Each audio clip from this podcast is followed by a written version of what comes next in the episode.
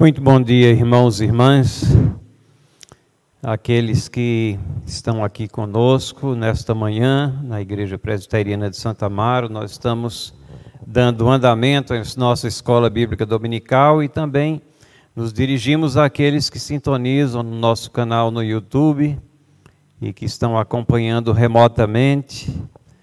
Desejamos a todos que estejam abrigados pela graça, pelo amor de nosso Senhor e Salvador Jesus Cristo, pela proteção do nosso Deus Todo-Poderoso.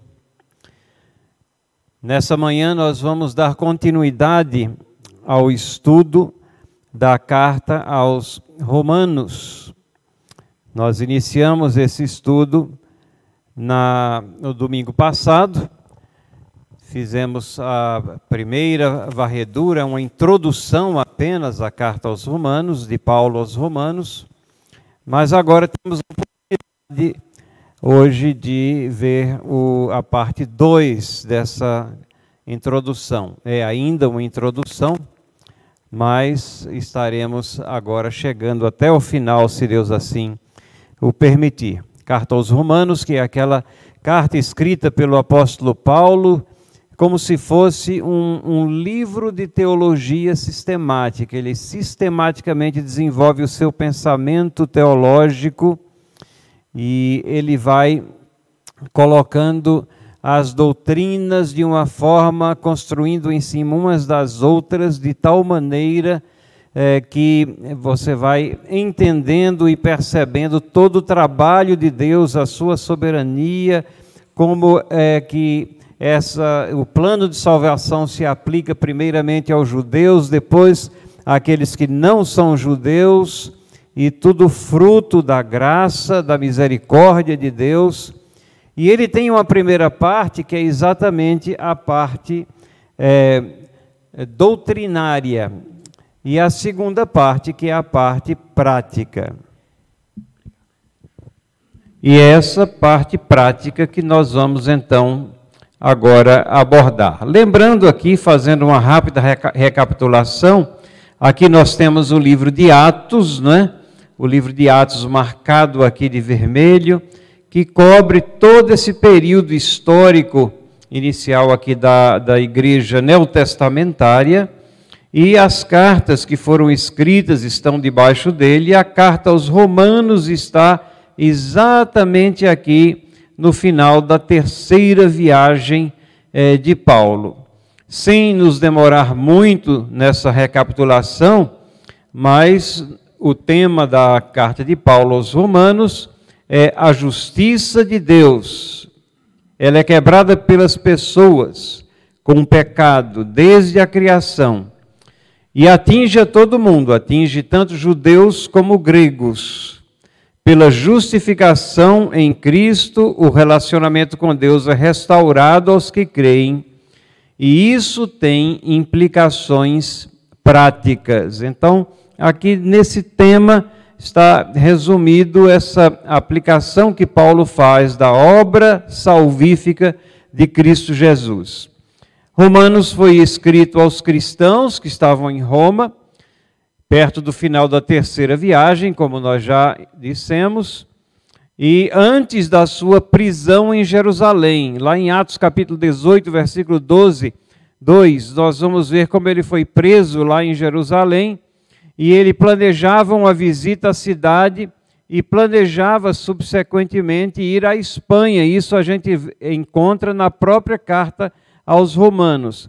O autor, que é Paulo, ele finalmente vai a Roma, não como ele planejava, mas como Deus planejava. Ele vai como prisioneiro, mas o seu ministério é poderoso e poderosamente aplicado ali naquela cidade e disseminado por todas as demais igrejas e, obviamente, para todo o povo de Deus, como palavra inspirada que nós temos hoje.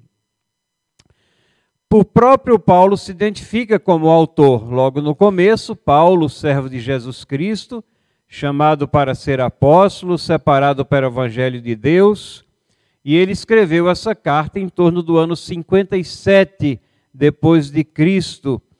E a curiosidade é que ele escreveu com o auxílio de alguém que nós temos o nome, que é Tércio, lá no versículo 22 do final do capítulo 16, né? Nós temos eu, Tércio, que escrevi essa epístola, vos saúdo no Senhor. E é uma carta que foi escrita com o auxílio de Tércio, ao ponto em que Tércio coloca também lá, registra a sua participação nessa escrita. Possivelmente foi um ditado da parte de Paulo, ele ia ditando e o Tércio ia escrevendo.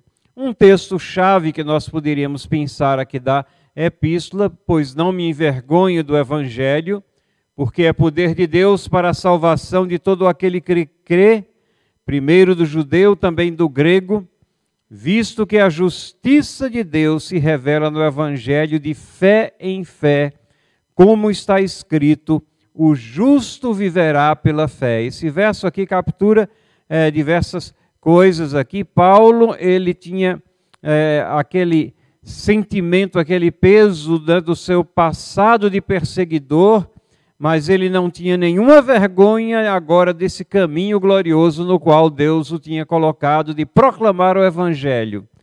Mesmo agora, ele, em vez de ser perseguidor, ele era perseguido. Ele estava, ele atravessava tribulações, ele atravessaria ainda mais tribulações, mas ele não se envergonhava, ele não negava o evangelho, e ele toca aqui na questão da fé né, e dá, faz uma citação do Antigo Testamento: o justo viverá por fé, que ele também faz em Gálatas, que é um dos temas aqui de, desse nosso, é, dessa nossa carta que nós estamos examinando.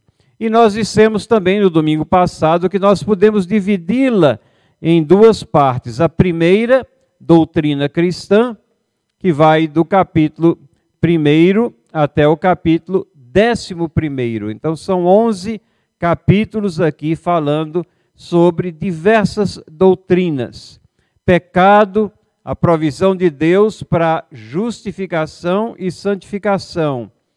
E segundo, a prática cristã, que é o que nós vamos é, examinar aqui nessa manhã, versículos, é, capítulos 12 até o capítulo 16, os frutos dessa justificação na vida do crente, ou seja, as implicações da santificação, desse caminhar que nós temos como servos de Deus, com o Espírito Santo habitando em nós, como é que nós somos habilitados, capacitados a caminhar de fé em fé e sintonizados com aquilo que Deus quer para nós atentos à Sua palavra, atentos àquilo que Ele prescreve para o nosso caminhar, de tal maneira que nós possamos ser um povo bem habilitado. Na primeira parte, as doutrinas que nós vimos aqui, não é? A justiça de Deus, no capítulo 1, capítulo 2 também, a universalidade do pecado, a justificação pela fé em Cristo, a santificação pela ação do Espírito Santo e é, paramos um pouquinho até, e, e faço aqui para nós nos relembrarmos, a diferença entre justificação e santificação. Justificação é um ato declaratório da parte de Deus, ele nos declara justos baseados na obra de Cristo Jesus. Então nós poderíamos é, visualizá-la como um ponto, enquanto que santificação é uma linha, é o caminhar nosso com o habitar do Espírito Santo.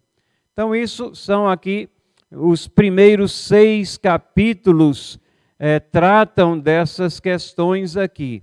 Mas os capítulos 7 a 11, ele continua expondo diversas doutrinas, e nós vimos aqui também rapidamente essas doutrinas é, na semana passada, o valor da lei e as lutas na vida cristã. O poder da santificação, o papel do Espírito Santo e o amor de Deus. Justiça, soberania de Deus. O verdadeiro Israel não era o Israel étnico mas é o Israel espiritual, do qual nós somos partes. As promessas que foram dadas a Abraão, elas estão se cumprindo ao longo dos séculos. O poder da pregação aprove a Deus salvar pela pregação. Ele poderia ter escolhido outras maneiras, mas aprove a Deus nos escolher para que estivéssemos cada um de nós proclamando a palavra de tal maneira que quando Paulo escreve aos Coríntios, ele diz assim: nós somos cooperadores dele. Imaginem, cooperadores de Deus na obra, no plano da salvação. E o capítulo 11, que fala da rejeição de Israel e da inclusão dos gentios. Isso não vem como um plano B da parte de Deus, mas isso está profetizado lá desde o Antigo Testamento, que haveria aquela rejeição e que a igreja ter, teria essa amplitude agora de caminhar, é, abrangendo povos de todas as raças, tribos e nações. Os gentios, eles são inclusos, os, os, aqueles que não têm a linhagem judaica, então são incluídos nesta igreja a partir agora do Novo Testamento, do advento de Cristo Jesus, a partir do momento ali de Pentecoste, nós não temos o início da igreja, mas uma nova fase da igreja que abrange todas as nações. Destacando aqui nessa primeira parte, nós não vamos é, cantar dessa vez, mas lembrem que toda vez que vocês cantarem esse corinho aqui, vocês estão cantando Romanos 8, 38, 39. Quem nos separará do amor de Cristo? Será tribulação, angústia ou perseguição, fome ou nudez, perigo ou espada? Quem nos separará do amor de Cristo? Porque eu estou bem certo de que nem morte, nem vida, nem anjos, nem principados, nem coisas do presente e nem do porvir, nem poderes, nem alturas, nem profundidade, nem qualquer outra criatura poderá nos separar do amor de Deus que está em Jesus Cristo, nosso Senhor. Nada, nada poderá nos separar do amor de Deus que está em Jesus Cristo, nosso Senhor, que está em Jesus Cristo. Parece que tivemos um pequeno probleminha aqui na nossa transmissão ou vamos tentar estabelecer as transparências aqui. Pronto. Então, cada vez que nós cantarmos, e, e, é sempre importante a gente tentar relacionar com a palavra de Deus aquilo que nós cantamos, né? é uma das formas mais fáceis de lembrar, de memorizar também a palavra de Deus, vamos nos lembrar que estamos cantando aqui uma parte, um hino que está em Romanos capítulo 8, versículos 38 a 39. Logo no final do capítulo 11, então, antes do capítulo 12, é aquilo que marca a transição entre a parte doutrinária e a parte prática, nós temos aquilo que a gente pode chamar de uma doxologia intermediária.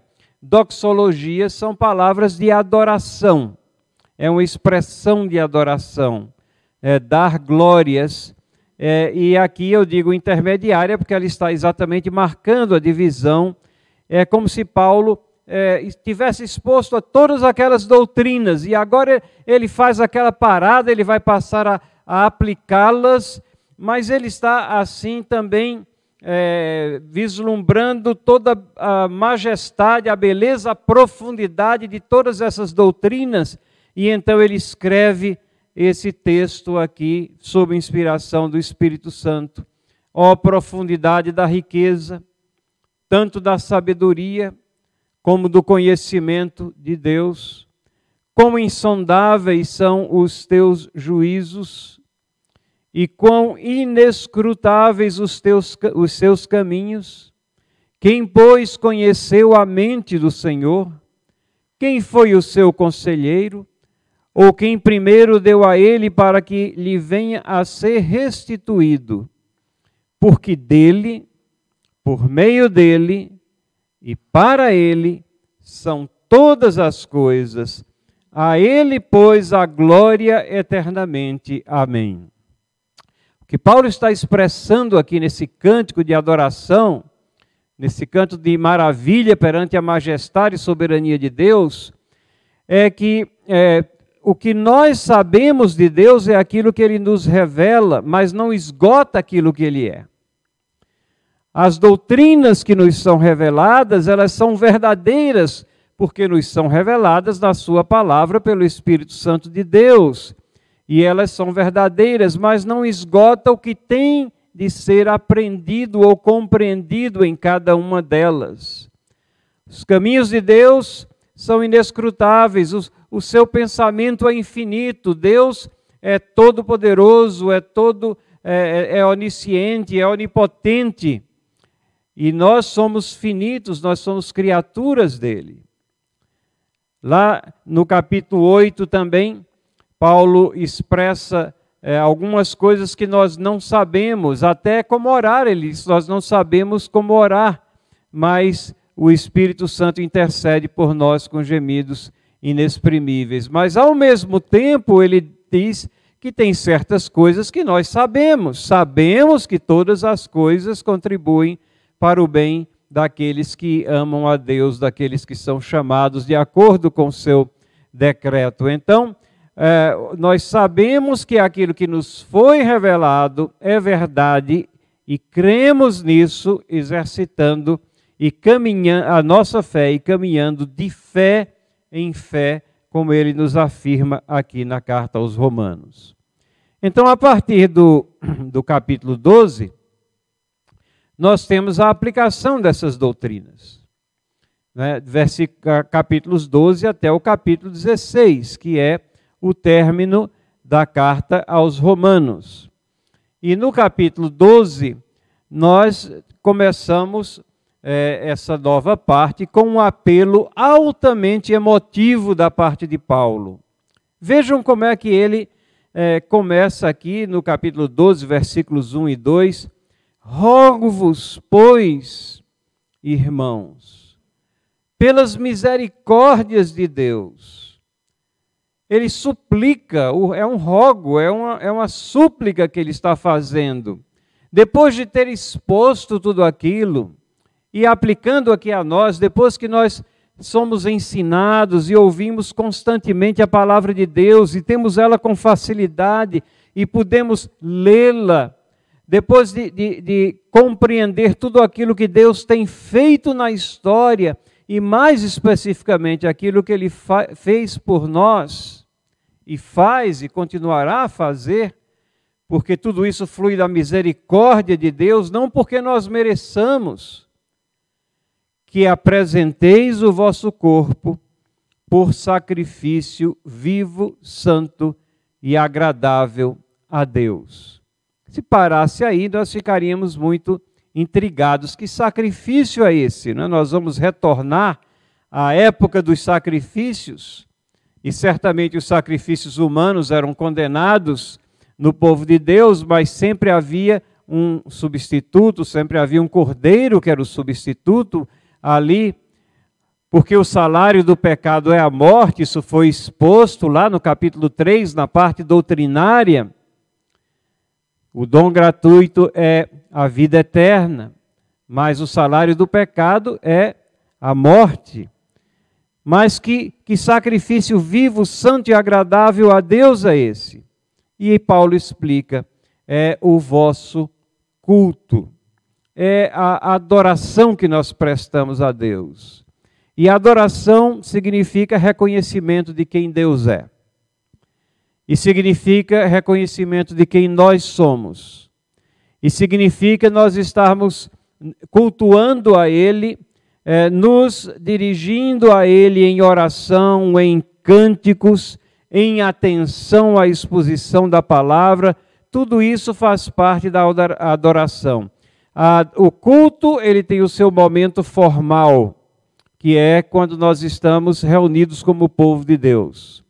Mas toda a nossa vida, todo o nosso caminhar, ela tem que, ele tem que ser levado com é, esse sentimento e essa postura de adoração.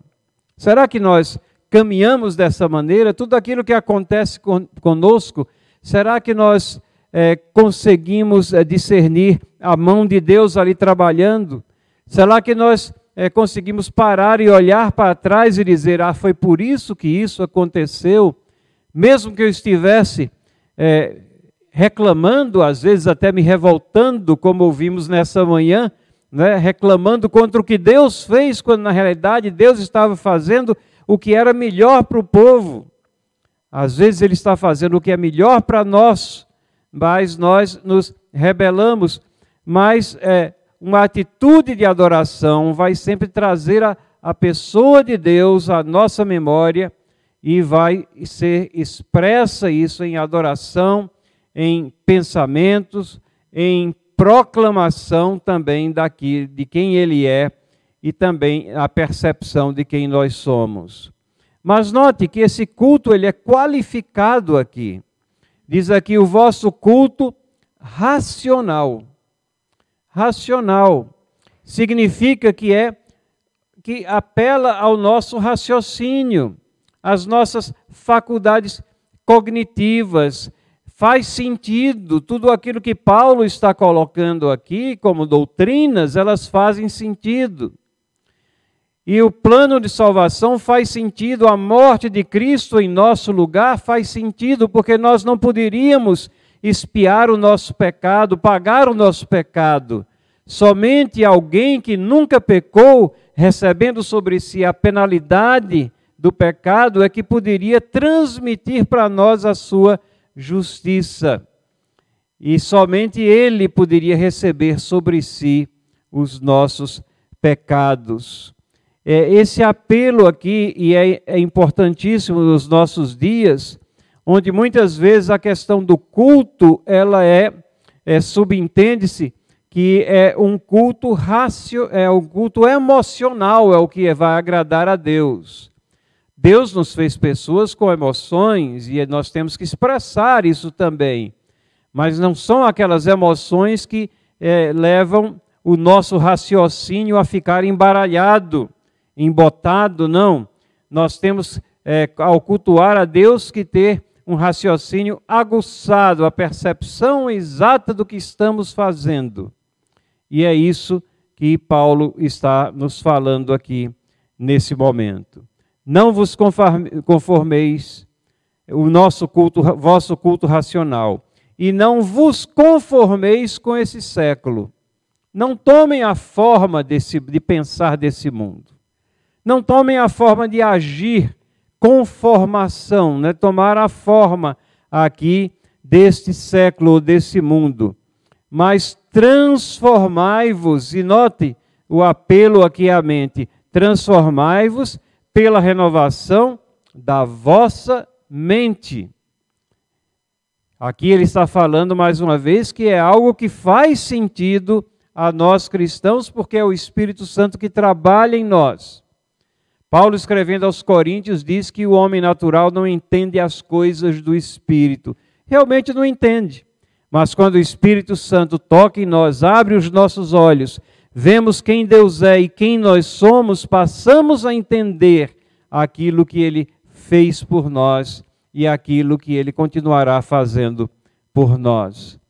Não vos conformeis com esse século, mas transformai-vos pela renovação da vossa mente, para que experimenteis qual seja a boa, agradável e perfeita vontade de Deus.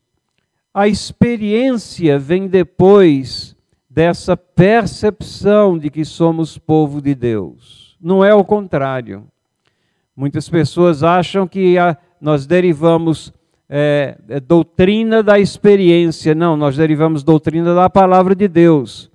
Muitas pessoas acham que é, nós não precisamos compreender muito bem as coisas, desde que estejamos ali é, na onda, em alguma coisa que mexa né, com, com a, a nossa, o, o, o nosso corpo, com um cântico, alguma coisa mística. Não, é, é, toda essa parte experimental, ela vem como consequência de um entendimento profundo gerado pelo Espírito Santo de Deus em nossas vidas. Não é que a experiência esteja alijada de nós, mas é que essa experiência ela ela se segue a esses passos que foram aqui colocados por Paulo. E é assim que ele começa, né, esses capítulos aqui, e experimentaremos então a boa, agradável e perfeita vontade de Deus. Durante todo o capítulo 12, ele vai então é, tratar dessas questões bem práticas, como é que nós caminhamos com relação à igreja. Por exemplo, no capítulo 12, é, versículos 3 em diante, ele diz assim: Porque pela graça que me foi dada, digo a cada um dentre vós que não pense em si mesmo além do que convém, antes pense com moderação, segundo a medida da fé que Deus repartiu a cada um. Essa palavra medida da fé no grego é analogia ou analogia da fé. A fé verdadeira, ela mantém coerência ao longo da revelação, ao longo da história. Não é, não são novas doutrinas, novos insights, né, que empolgam tanto às vezes, às vezes até os jovens ficam muito empolgados com novas maneiras que são trazidas, novas perspectivas é, de Paulo. Tem um livro que está sendo muito popular hoje em dia, dizendo: ninguém entendeu Paulo. E aí esse autor se propõe a explicar é, o que é, quem é Paulo e qual foi a sua a, a, a, doutrina da justificação de uma forma totalmente diferente que tem sido entendida pela história. Não, a, a nossa a fé ela é uma fé coerente em todos os tempos aqui.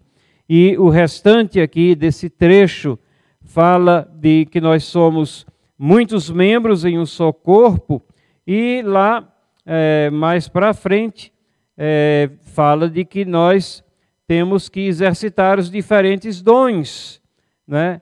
É, que nos foram dados, esses dons foram dados de acordo com a soberania do Espírito Santo, para, se for é, profecia ou proclamação, a palavra pode ser entendida como proclamação da palavra, seja segundo a proporção da fé, aqui.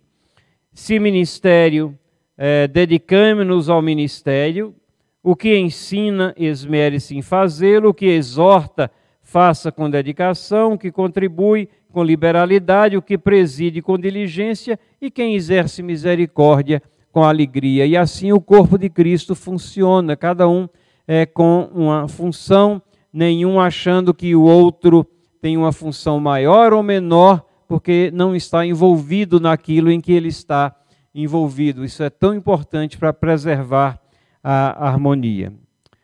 No capítulo 13, nós é,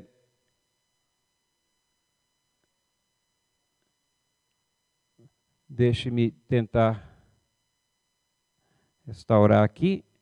No capítulo 13, nós temos é, o que é chamado o texto magno de, do que ensina o relacionamento entre o cristão e o governo ou o Estado, as funções do governo.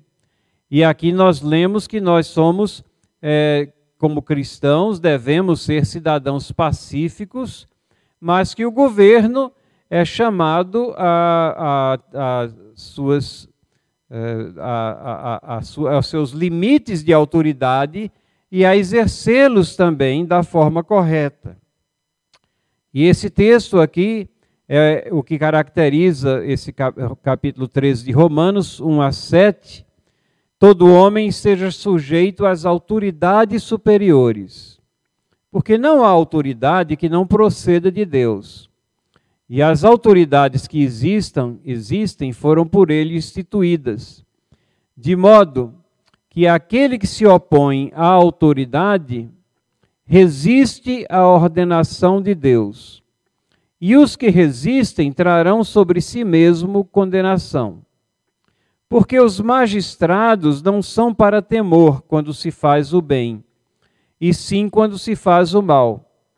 Queres tu não temer a autoridade, faze o bem, terás louvor dela. Visto que a autoridade é ministro de Deus para teu bem.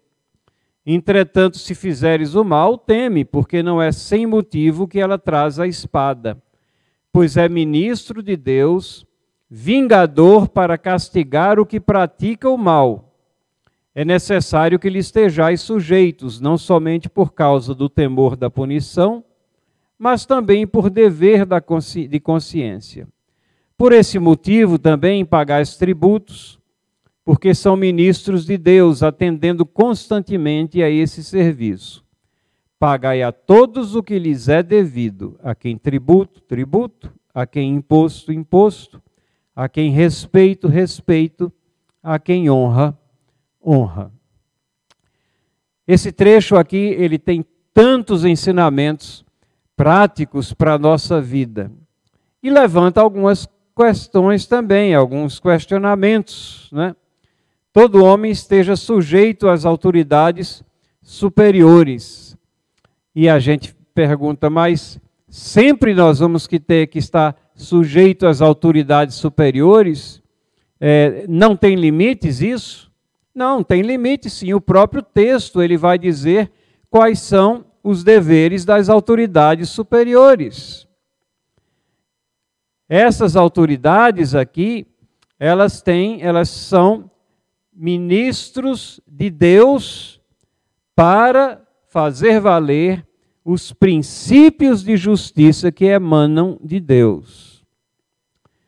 Lembro que é, quando Pedro foi é, preso pelas autoridades, e foi dito a ele, isso nós lemos lá em Atos capítulo 5, foi dito a ele que é, não deviam falar sobre Cristo, e ele disse: é, Nós vamos obede obedecer, devemos obedecer a Deus e não aos homens. Ali a autoridade estava extrapolando a esfera dela. Como muitas vezes a autoridade é, extrapola a autoridade nos nossos dias, extrapola, os governos extrapolam a sua esfera de autoridade, quando eles passam, por exemplo, a querer legislar moralidade, a querer dizer é, o que é certo e o que é errado, quando esse certo e errado está enraizado na própria constituição da humanidade, como, por exemplo, redefinir o que é casamento, quando biblicamente falando, e até na nossa Constituição isso está refletido, casamento é entre um homem e uma mulher. Então, a redefinição disso por alguma autoridade, ele está ultrapassando os limites da sua é, competência. Então, a quem nós devemos dar ouvidos? A palavra de Deus ou alguém que venha dizer alguma coisa que é explicitamente contrária à palavra de Deus? No entanto, nós temos que ser muito cuidadosos, porque a Bíblia quer que nós sejamos cidadãos pacíficos, sujeitos às autoridades. Nós temos que é, ter muito cuidado para quando é, tivermos alguma postura, alguma opinião, alguma palavra que seja diferente, que ela esteja muito bem respaldada biblicamente, para que não seja apenas a nossa opinião contra. Isso daí não é, vai honrar a Deus e vai nos colocar não como sujeitos, mas como rebeldes às autoridades. O texto ele se desdobra aqui para que nós entendamos que todas as autoridades procedem de Deus.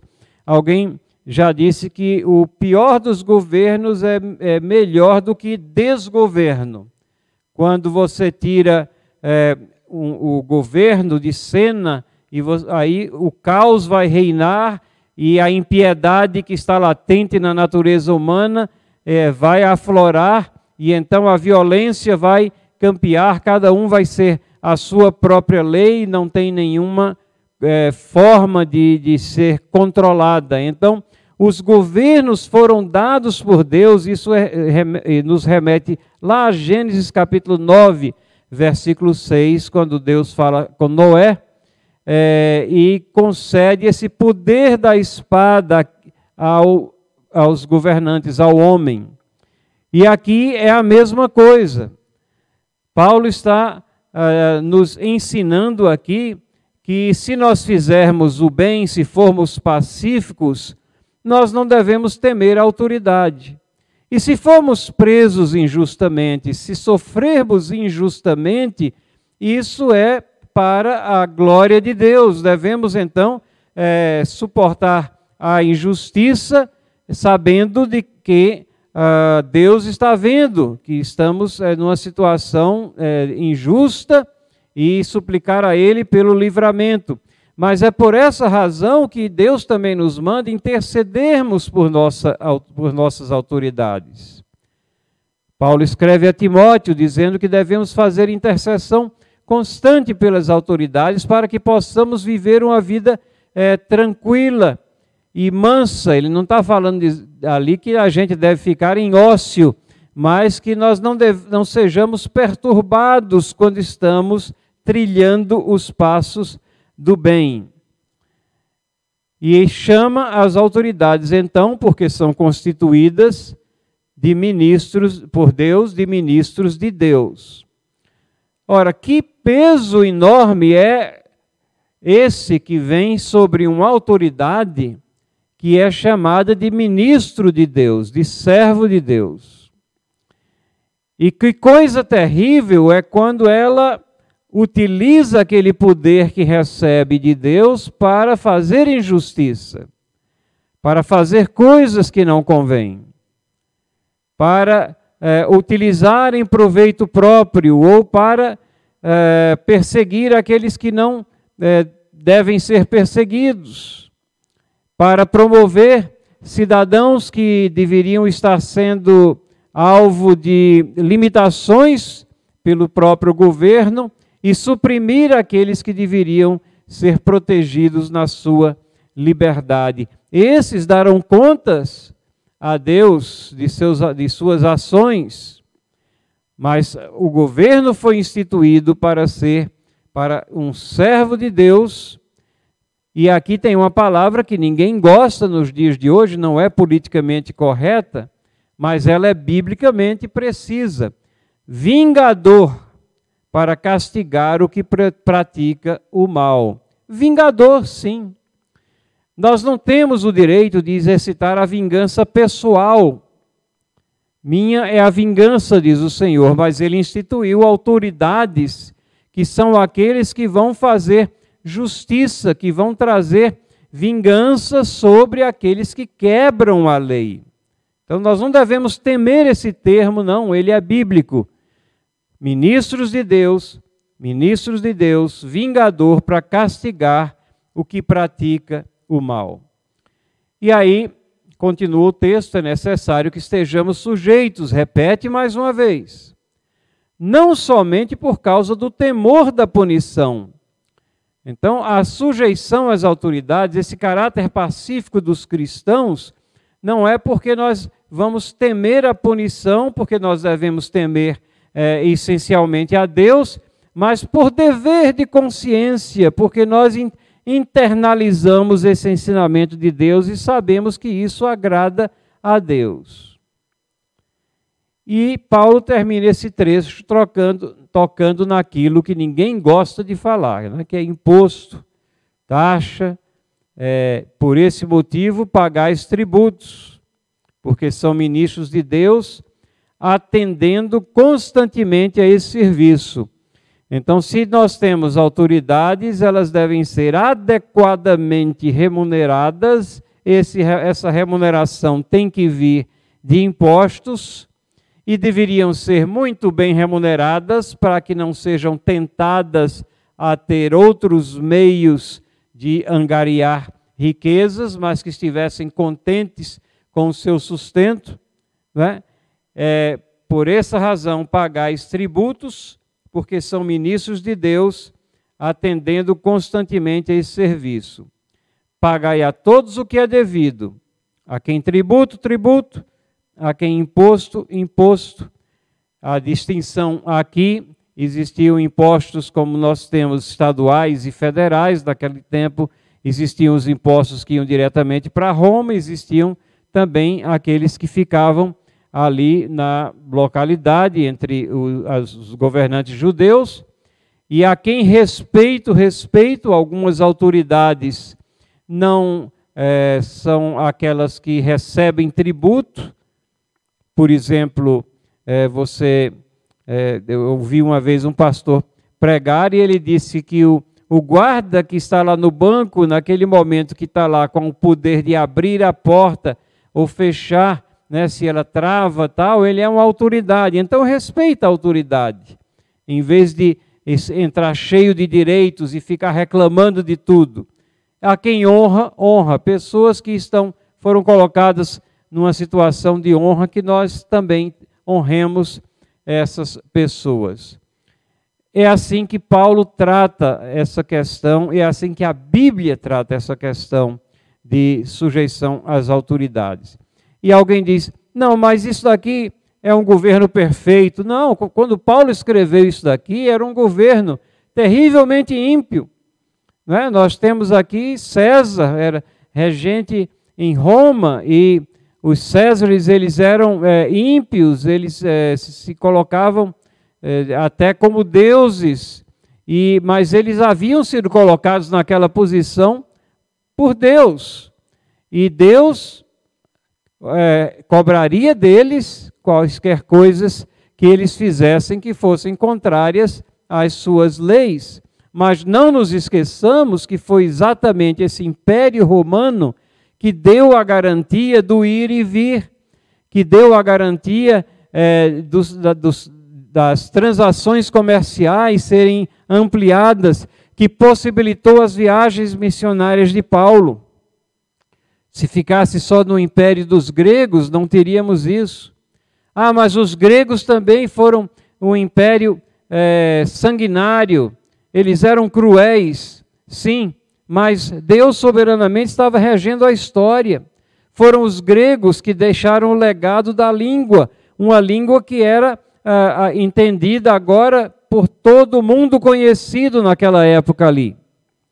E por causa dessa língua aqui é que o Novo Testamento foi escrito em grego e o evangelho pôde também ser proclamado para diversas pessoas de diversas nações. Então Deus soberanamente reina sobre todas as coisas.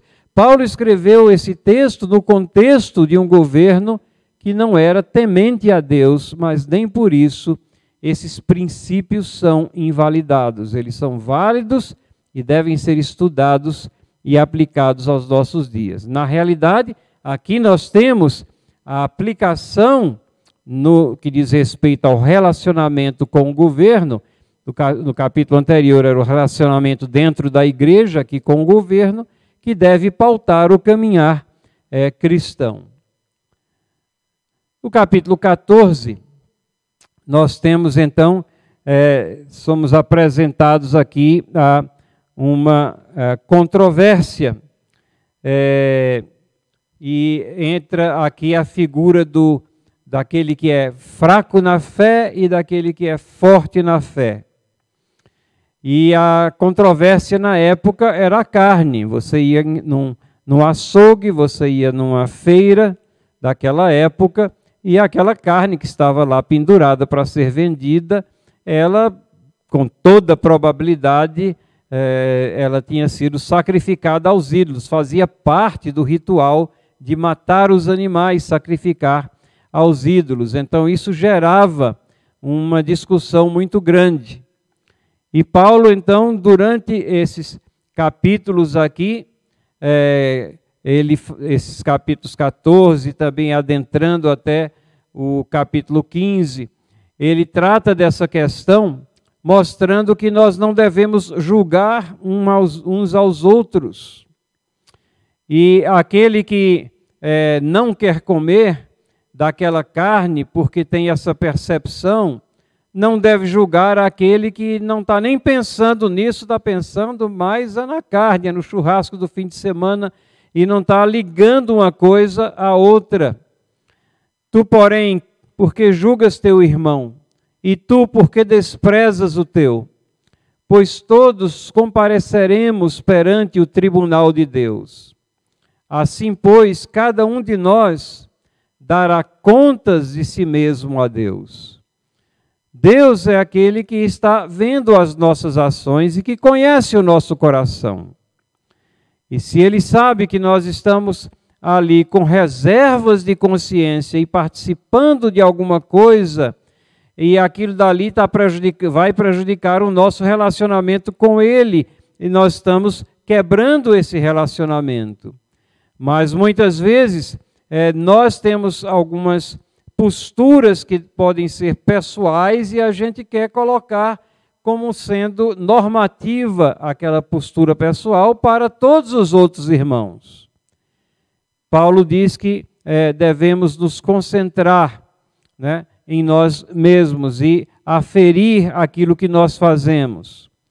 Uma outra coisa que Paulo nos traz aqui também é, quando ele fala dos fracos na fé e dos fortes na fé, o interessante é que o forte na fé é aquele que está disposto a se sacrificar também, às vezes, por questão do testemunho.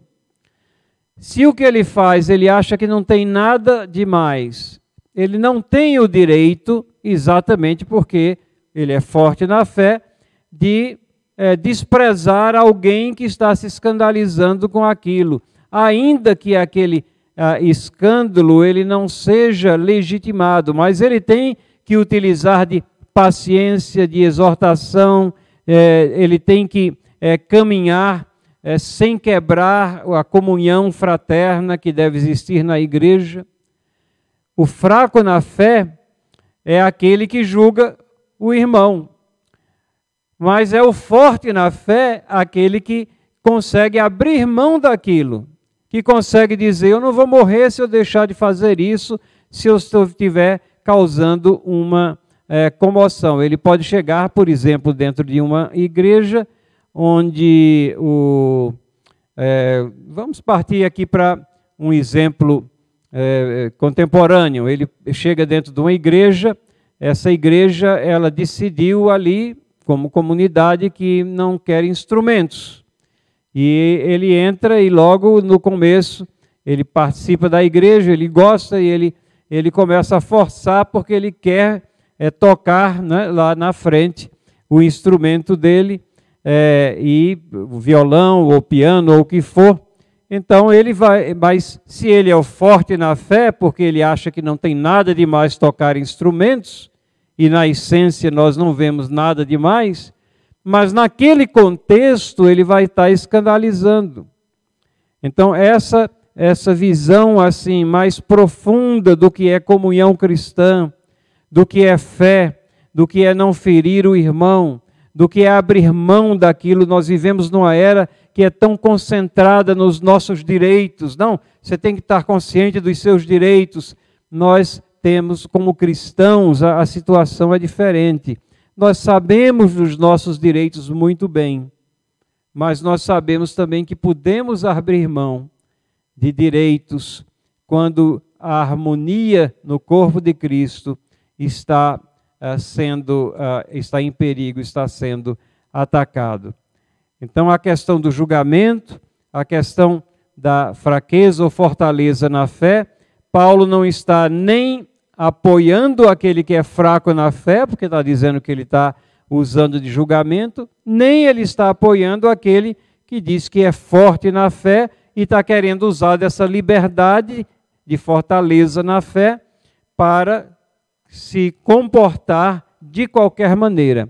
Aquela ideia de que eu sou a si mesmo, né, e quem quiser que me aceite, eu cada um eu vou prestar contas a Deus, eu posso fazer qualquer coisa e não se preocupa com o que os demais também estão uh, olhando no seu comportamento. Então, isso aqui é o que nos salta aqui a, a atenção no capítulo 14.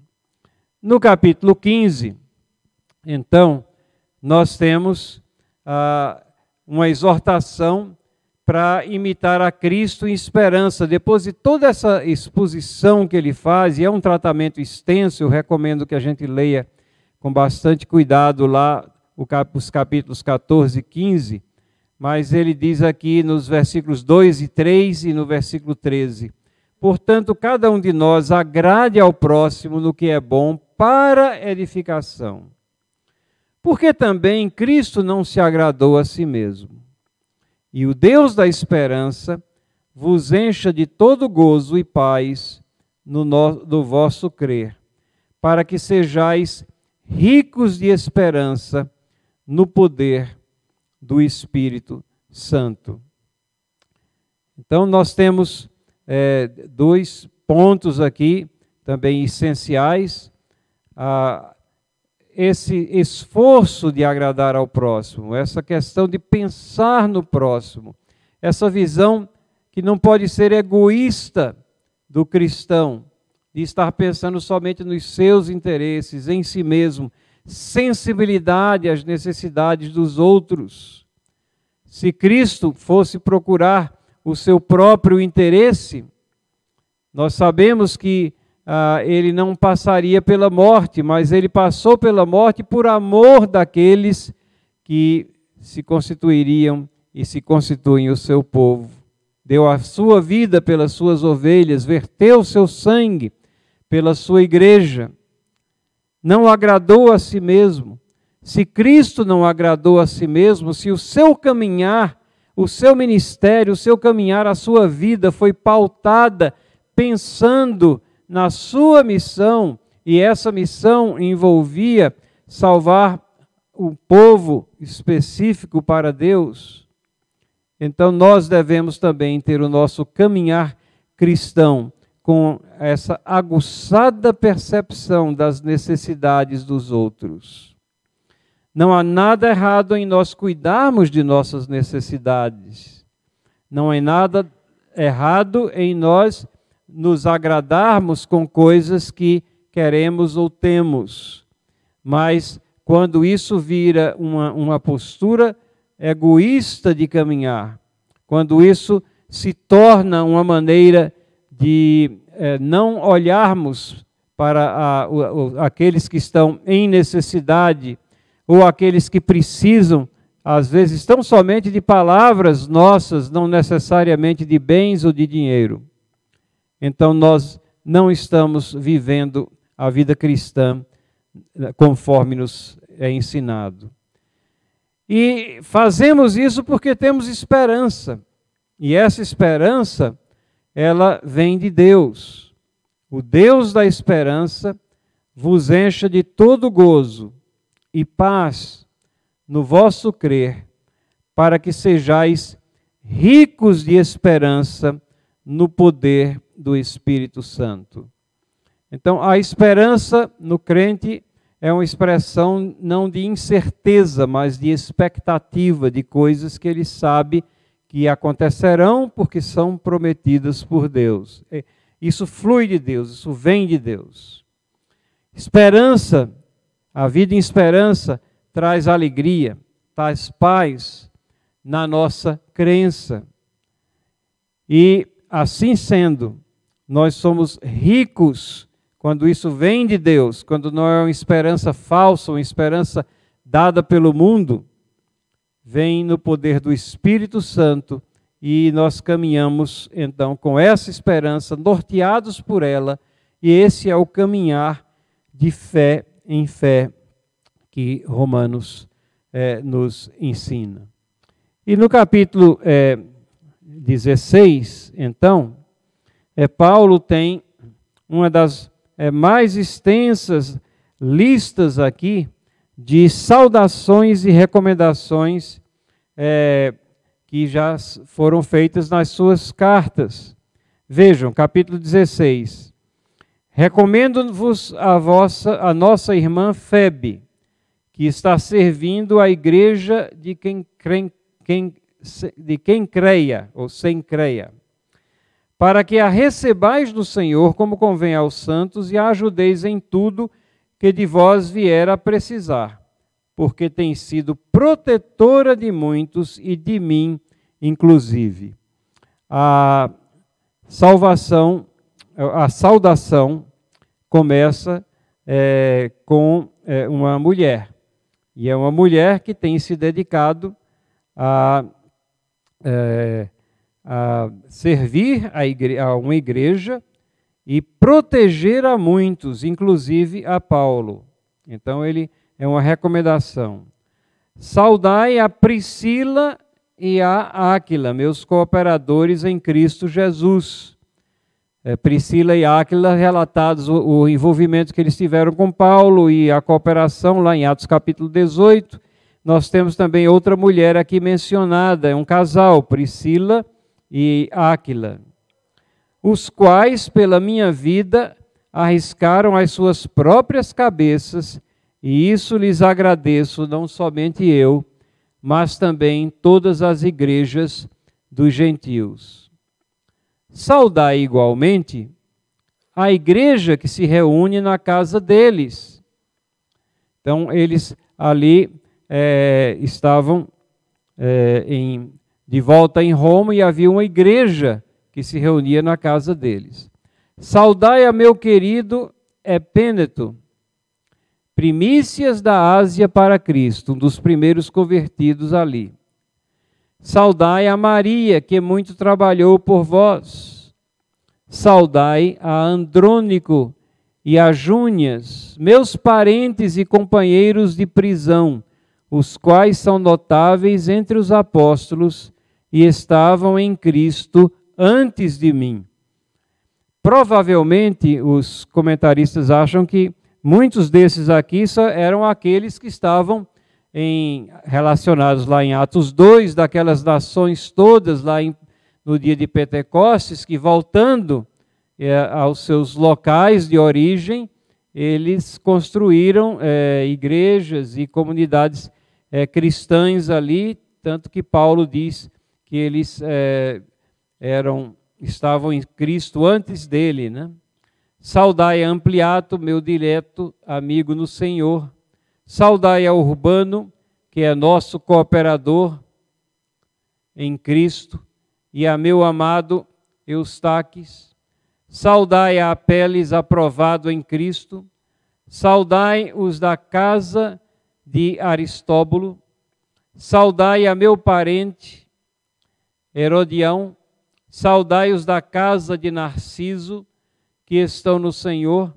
Saudai a Trífena e a Trifosa, as quais trabalhavam no Senhor.